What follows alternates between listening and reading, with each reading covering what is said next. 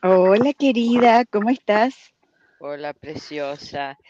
Eh, estoy bien, acá hace frío, está lloviendo, pero estoy metida en un lugarcito donde tengo calor y hay una de las gatas conmigo. Ay, qué rico. Mira, no vas a creer, yo estoy con el perro. Aquí Ay, también ¿viste? buscando un solcito Sí, para pasar el frío de nuestra llegada al otoño. Así es. ¿Tú me escuchas bien? Yo te escucho súper bien. Ah, Como que sentí un, ruido, pero no sé si eso, que se está moviendo algo. No sé si el micrófono te lo pones más arriba o, Me lo pongo más arriba. A ver, espera un segundo. o más abajito, creo. Aquí va. Ahí sí, Ok, más perfecto. abajito. Ok. Ya, ahora sí. ¿Cómo Ahora estás? que Bueno, ya. Sí, Ya. Vamos a ponernos en línea. Sí. Entonces, el tema de hoy día sería cuando me agarra, cuando me toma, cuando me visita inesperadamente una emoción fuerte y también el opuesto, que es cuando estoy en periodos o en situaciones en las que no siento nada. Eso, eso.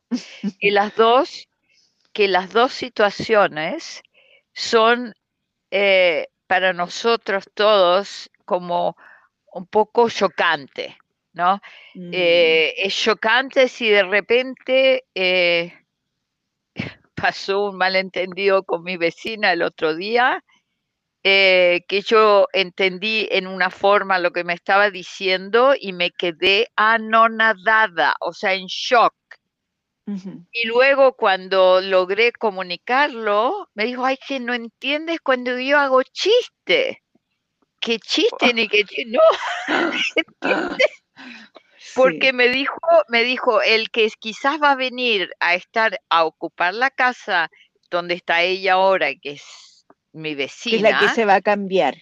la que se va a cambiar. Y me dice, sí, parece que va a llegar un tipo que trabaja por acá y que se llama Máximo y se reía, se reía mucho de lejos y me dijo, Ajá. y él odia a los gatos No. y se reía como, como mala, como, co- ah, ¿cómo vas a hacer? Me Ajá. quedé en shock y, y le dije a Matías, le dije, pero oye, qué, qué maldad, que cómo se reía de que va a venir. Bueno, ella me dijo era un chiste.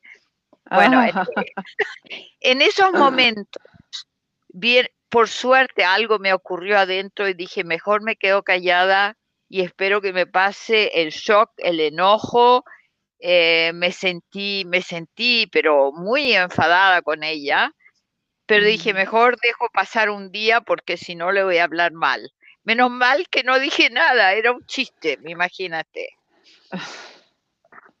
Bueno, Me imagino, porque además con, como para ponerlo en contexto también, eh, cuando tú viajas, me imagino que cuentas con algún vecino para que te le dé comida a debe claro, claro, como removido mucho.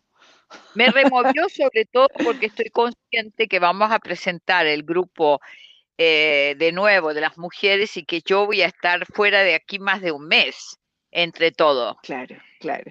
Sí, a mí también me pegó fuerte.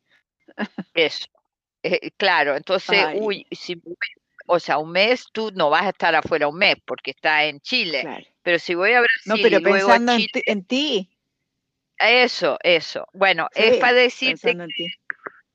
Sí, entonces, em, pero, pero en ese momento tuve suerte que me recordé de una historia que contaba Gurdjieff, que su padre le había dicho, si alguien dice algo que te enoja muchísimo, espera por lo menos un día antes de reaccionar.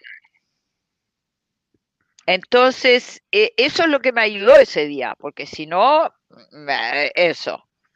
Ah. Eh, entonces, eh, digamos de que no siempre se puede esperar un día. En este caso sí, yo entonces, cuando nos agarra una emoción fuerte y que lo habitual es que reaccionamos al tiro, casi, Mm. casi inmediatamente.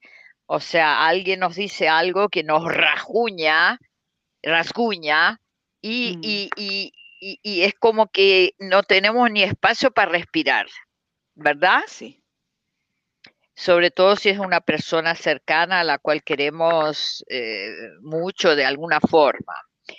Entonces, pensando en eso, me di cuenta que incluso no esperar un día, sino que cuando uno puede, es como interiormente detenerse, parar, o sea, estar como, ok, necesito respirar. La primera cosa es, necesito respirar para tener más espacio para lo que acaba de ocurrir. Y por lo menos ese medio minuto hace que no parto enseguida con la reacción, ¿verdad? Mm, claro, cuando se puede, como dices tú. Cuando se puede, obviamente no mm. siempre se puede, ¿ok? Sí. Pero eh, un medio minuto yo creo que se puede, sobre todo si es una persona con la cual uno en general la quiere o, se lleva bien, dice, espera, tengo que respirar. En este caso, eh, habría sido como preguntarme si lo que yo escuché es realmente lo que dijo esa persona. Las palabras obviamente son esas, pero la manera en la cual yo escuché eso, que mm. me pegó, ¿es realmente lo que esta persona quería decir? ¿Me entiendes? Es como decir, eh, y entonces darse el momento de respiro es poder decirle, eh, por favor, no estoy segura que escuché bien. ¿Qué, ¿Qué es lo que estás queriendo decirme? ¿Entiendes? Y eso permite a la persona que quizás dijo con la misma entonación que escuchaste lo que dijo, pero quizás si le das el tiempo de, agregar algo, va a tomar otro, otro, otro espacio. O sea, ¿me entiendes? Sí, sí, porque también las respuestas son tan rápidas y no planificadas. Digo, alguien me dice algo y yo no planifiqué nunca cómo me iba a sentir el día de hoy o durante el rato que estuve con X persona o en una reunión o donde esté. Estoy muy vulnerable y a de lo que los otros dicen, incluso me han tomado emociones solo por una mirada de alguien.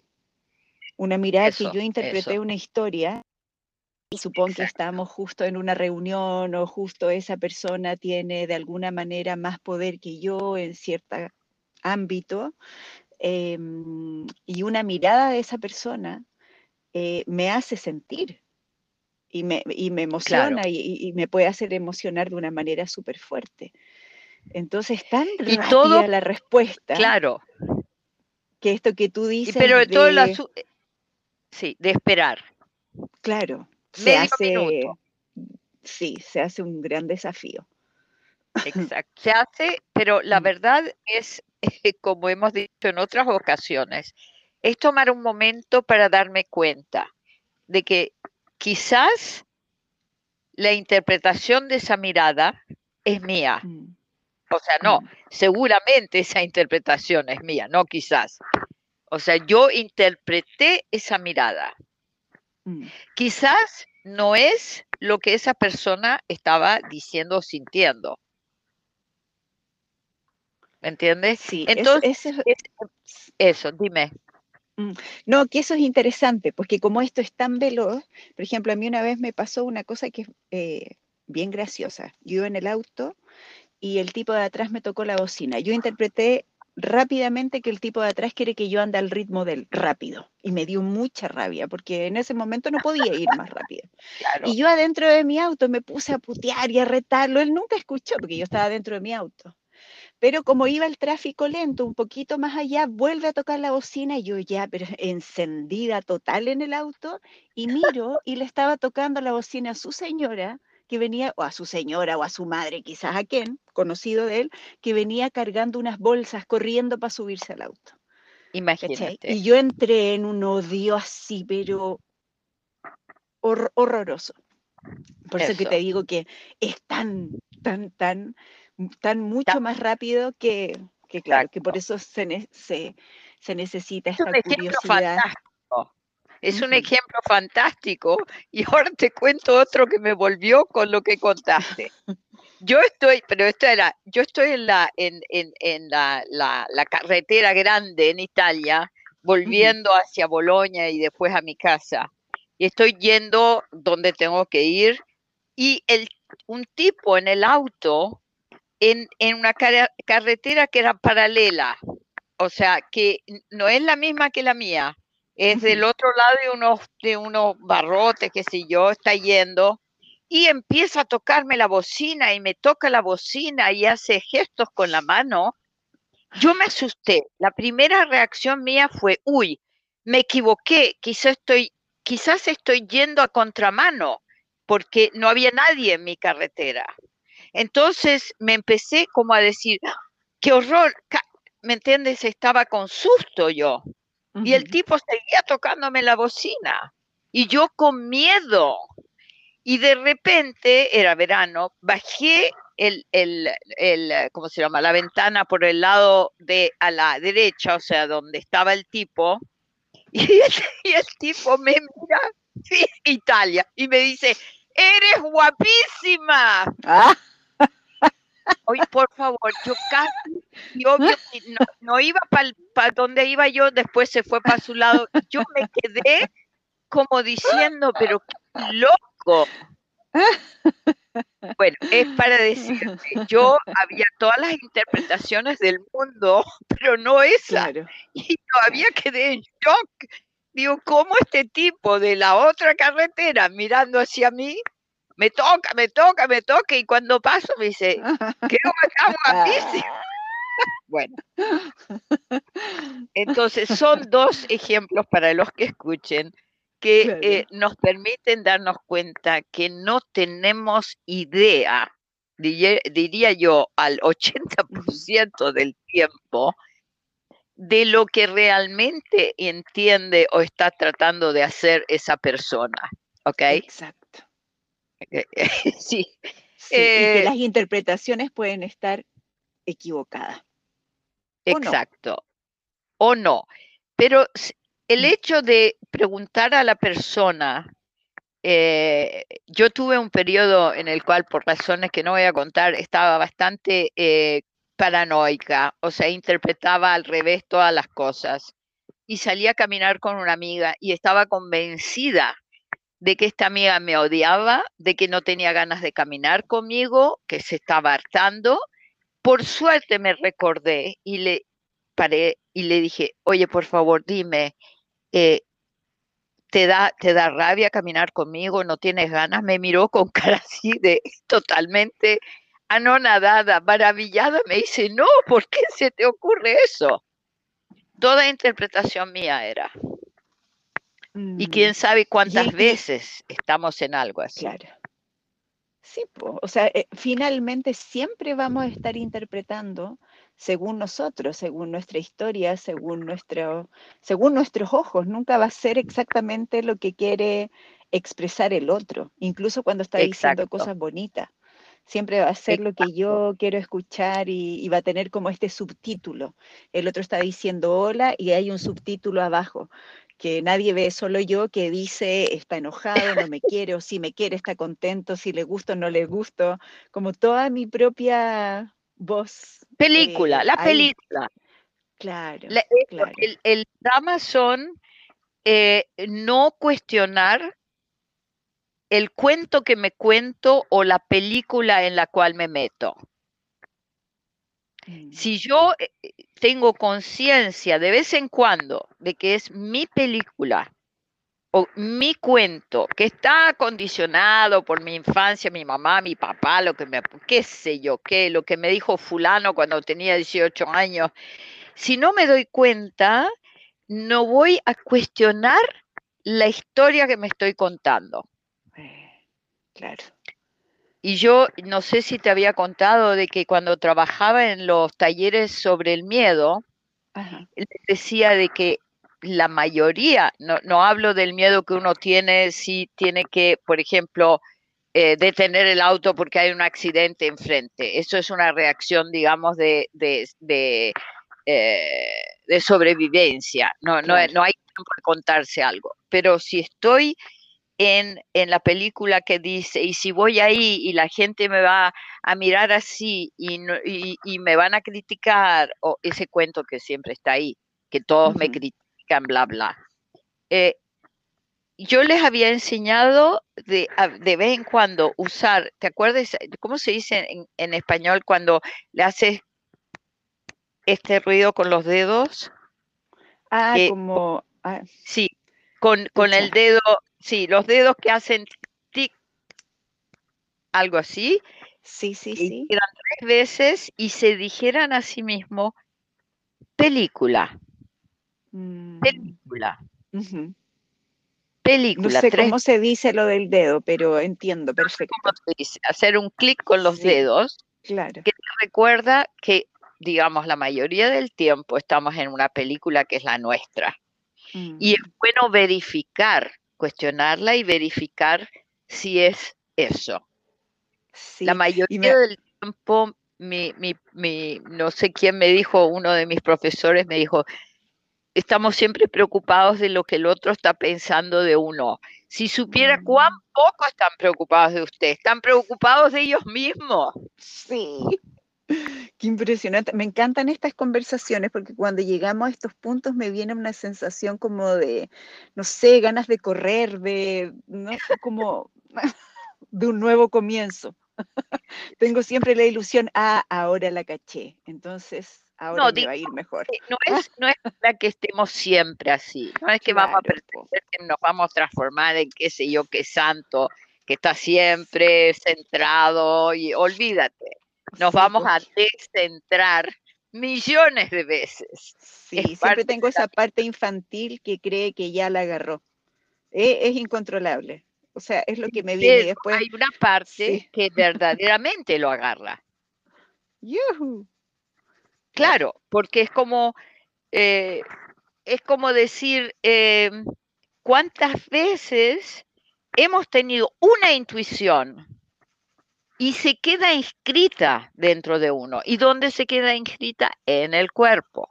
En el cuerpo. Por eso el gesto de los dedos ayuda, ese clic, clic, porque el, el cuerpo recuerda mucho más que nuestra vieja pobrecita mente, la mente, ¿no? Mm, sí. Entonces queda inscrito.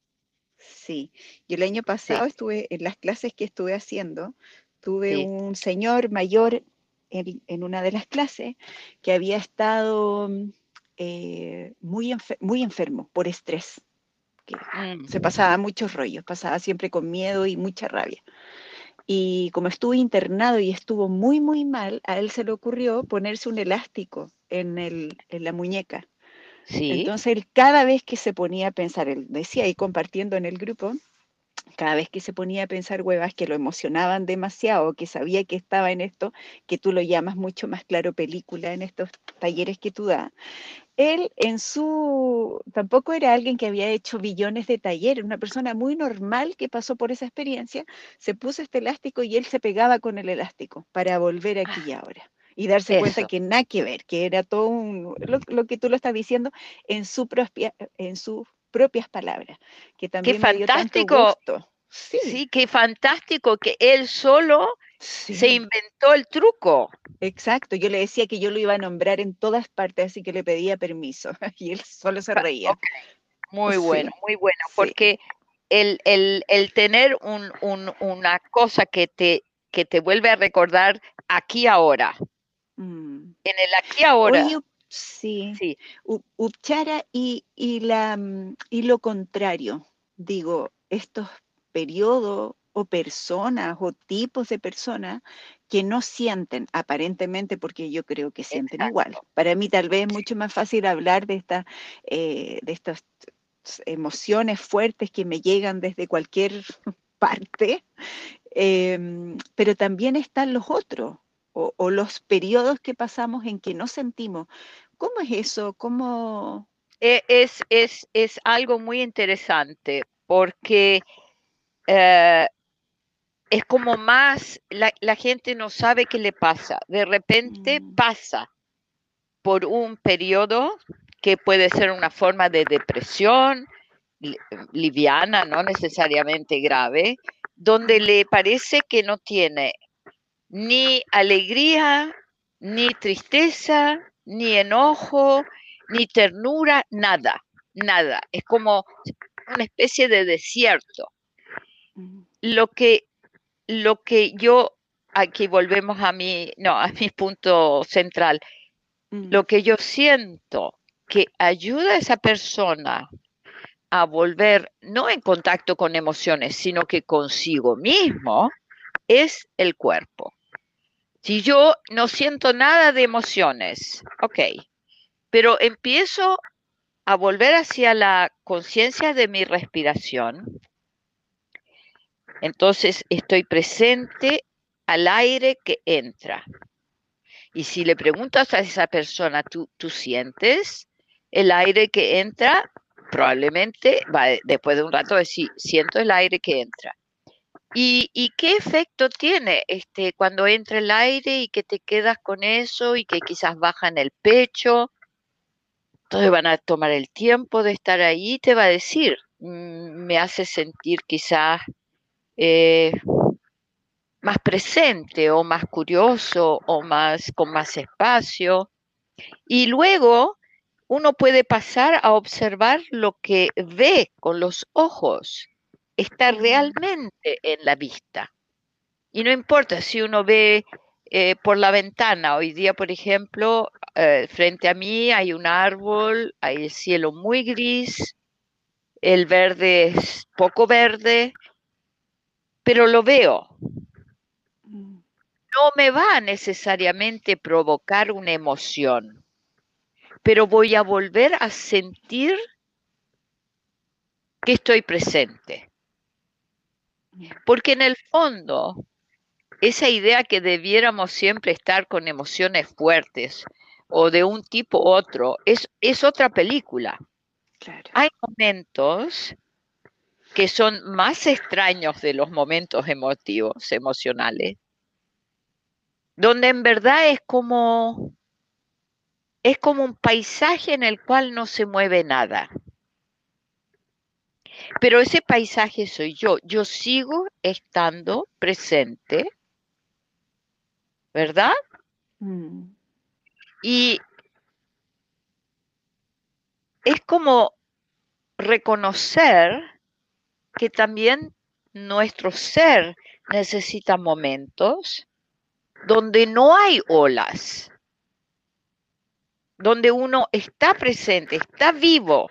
Estar vivos no significa estar siempre en el medio de olas. Claro. Y eso es algo que nuestra, en nuestra sociedad eh, se entiende siempre menos, se, se, percibe siempre menos. Es como que nos han eh, aumentado la adicción a, a las emociones a poder decir estoy bien, estoy mal, estoy terrible, estoy eh, eh, enamorada, estoy triste. No, hay momentos donde en realidad no hay olas y serían momentos, si uno los reconociera, para aprovechar hacer esta cosa que todos tratamos de hacer, que es meditar, que significa simplemente estar presente. Y mm. obviamente más fácil si se hace en ese momento volver al cuerpo, sentir el cuerpo y darse cuenta que el cuerpo sigue vivo, que el corazón sigue latiendo, que los brazos siguen sintiendo una circulación de vida y, y hasta pasearse por el cuerpo, a ver cómo mm. siento mis manos en este momento Claro. Y, es también un poco de la adicción a, las olas y las emociones. Dime. Claro.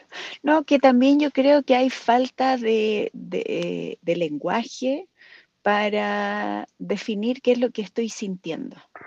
Porque, claro, lo que dices tú, que claro, que hay emociones que son fuertes, hay personas que tienen, son más sensibles, eh, y hay otros que menos, pero finalmente estamos todos emocionados porque es parte de, o sea, por ejemplo, la, el 80% de nuestras respuestas son emocionales y el 20% de las respuestas son racionales.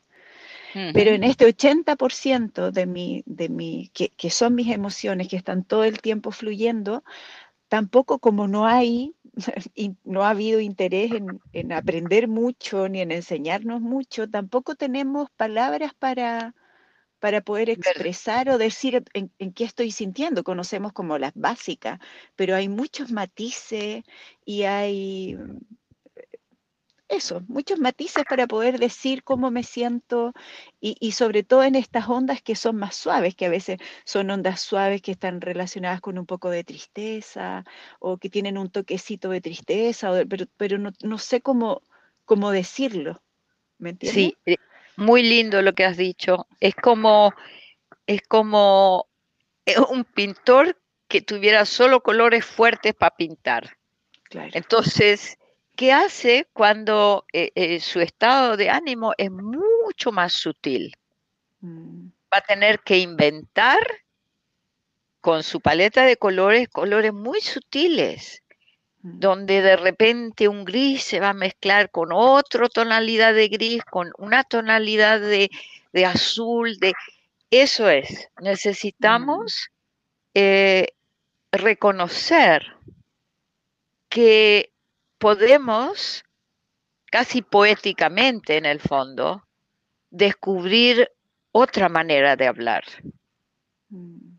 Sí, muy lindo eso de la que nos falta la sutileza que podemos descubrir, de cómo decirlo, porque eso de que a veces esos momentos de aparente nada son matices de eh, quizás de tristeza. Mm. Y a veces son matices de descanso. Es como que todo el cuerpo necesita el cuerpo emocional, necesita un descanso y, y hasta uno lo puede sentir en la cara después. Si yo digo, oh, esto es lo que estoy sintiendo, que estaba quizás agotada por tantas emociones fuertes, y ahora como bajó la intensidad porque necesito ese descanso, no lo estaba reconociendo. Claro. Sí. Y también me, gusta esto de, de, poder usar el lenguaje también a el cuerpo, porque también hay personas o hay momentos en que no sé realmente nada de lo que me está, no entiendo lo que me está pasando. O hay, a mí me ha pasado muchas veces con hombres, no, solo con hombres, también con mujeres, que me dicen que están tan desconectados que no podrían poner en palabras lo que sienten. Y es lo que dices tú, que de pronto puedo ir al cuerpo en ese momento y, describir mi cuerpo, cómo está mi cuerpo en ese momento, que tú, que tú no, sí. Sí, porque eso es realmente sentir. Estoy tratando también de comunicar lo que sentir no es necesariamente hiperemocional.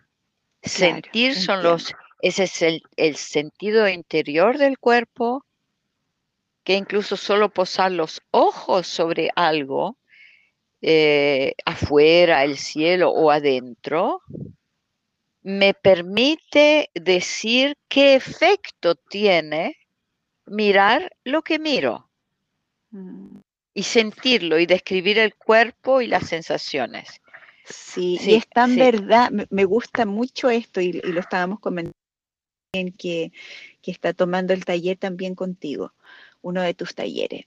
Y hablábamos de la, la verdad tan maravillosa que es hacer contacto conmigo y poder describir lo que siento, sea a través del cuerpo o de mis sensaciones, versus intentar entender al otro que tengo ahí al frente, que no tengo idea, son puras interpretaciones. Como partió esta sí. Eh, puede, puede, que esté enojado, pero no, puede que está pensando, y, y, y la mayoría de nuestros es interpretaciones de otros, por ejemplo, más que que sería fantástico radicalmente diferente la vida si me basara en mis conversaciones con otro de cómo estoy yo y de hablar de mí, de, mí adentro. Sí. Tanta verdad, sí. maravilloso, maravilloso. Aquí, me gustó mucho. Porque así como sabemos tan poco de nosotras mismas adentro, imagínate interpretar lo que el otro está sintiendo adentro. Mírate. Claro. Sí. Y, y, lo decimos con tal, porque justo estábamos hablando, no sé, de la pareja. No, es que olvídate mi pareja, como, y uno como que hablando como si lo conociera. Y después nos reíamos en el sentido de que, oye, apenas estamos aprendiendo a saber quién está adentro de nosotros y aunque dijéramos cualquier cosa, eso es lo que nos sorprendía, que yo podría decir en este momento, adentro siento apretada una costilla, pero es súper verdad, nadie me lo, puede, yo siento apretar la costilla, o podría ser otra cosa, un sentimiento de amor, de belleza, no sé, de cualquier cosa. Ay, mi amor, precioso. Sí, qué rico. Así que gracias a ti, Jackie, pero un millón de gracias y un gran abrazo. Tenemos ahí para explorar esta semana qué me está pasando a mí a través del cuerpo. Sí, rico. Sí, muchas, muchas gracias. Te quiero mucho. Yo qué bueno que no va a llegar. qué bueno que era broma, que no va a llegar ese vecino que no le gusten los gatos. Espero que llegue uno que ame los gatos. No, es posible que llegue, pero creo que lo que no es cierto es que no que, odia a los gatos. No, por eso. El que llegue, que ame los gatos para que te vengas dos meses. Mi amor, un abrazo. Un beso. Te quiero. Chao, chao. Chao.